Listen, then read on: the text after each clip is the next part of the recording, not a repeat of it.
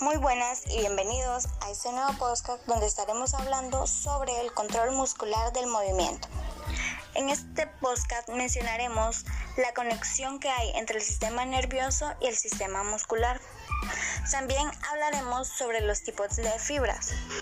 Mencionaremos también lo que es la fuerza muscular, los tipos de contracción muscular. Mi nombre es Belki Pamela López y comenzamos. Control nervioso del movimiento. Primero que todo, tenemos que entender que para que ocurra un movimiento debe haber un estímulo externo o interno. Una vez procesado esto, se genera lo que es el movimiento. Entonces, así podemos entender que la conexión que existe entre el sistema nervioso y el sistema muscular comienza con un impulso que manda el cerebro. Esto va hacia la médula espinal, luego este se dirige por el nervio hasta llegar a la neurona motora o eferente. Y esta transmite ese impulso nervioso a distintas fibras musculares para realizar lo que es el movimiento. Entonces, el impulso nervioso viaja desde el cerebro hasta el músculo.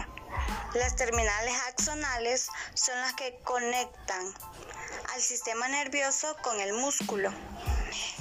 El sarcolema, que es lo que recubre a cada una de las fibras musculares o células del sistema nervioso, cuando se da un impulso eléctrico, ese impulso llega a los llamados lóbulos T y se va a transmitir ese impulso a un retículo que cubre a las miofibrillas.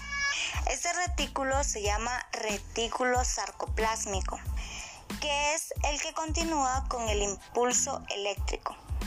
Este retículo tiene unas cisternas terminales que contienen calcio y este calcio y este calcio se libera dentro de lo que son las miofibrillas. Y esto desencadena lo que es la contracción muscular tipos de fibras. Como sabemos, el músculo es un tejido capaz de hacer frente a un amplio rango de demandas funcionales. Esto se debe a la existencia de varios tipos de células o fibras musculares. Los tipos de fibras que existen son de tipo 1, de tipo 2A y de tipo 2B. Las de tipo 1 se caracterizan por ser lentas y resistentes a la fatiga. Las de tipo 2A son rápidas y resistentes a la fatiga y la de tipo 2B son rápidas y fatigables. Un ejemplo en el deporte de lo que son las fibras de tipo 1 son las carreras de resistencia. Las tipo 2A es básicamente una combinación de las de tipo 1 y las de tipo 2B. Y las de tipo 2B tenemos lo que es la velocidad y la fuerza muscular. ¿Pero qué es la fuerza? Bueno, la fuerza es un conjunto esencial para el rendimiento de cualquier ser humano y su desarrollo formal no puede ser olvidado en la preparación de los deportistas.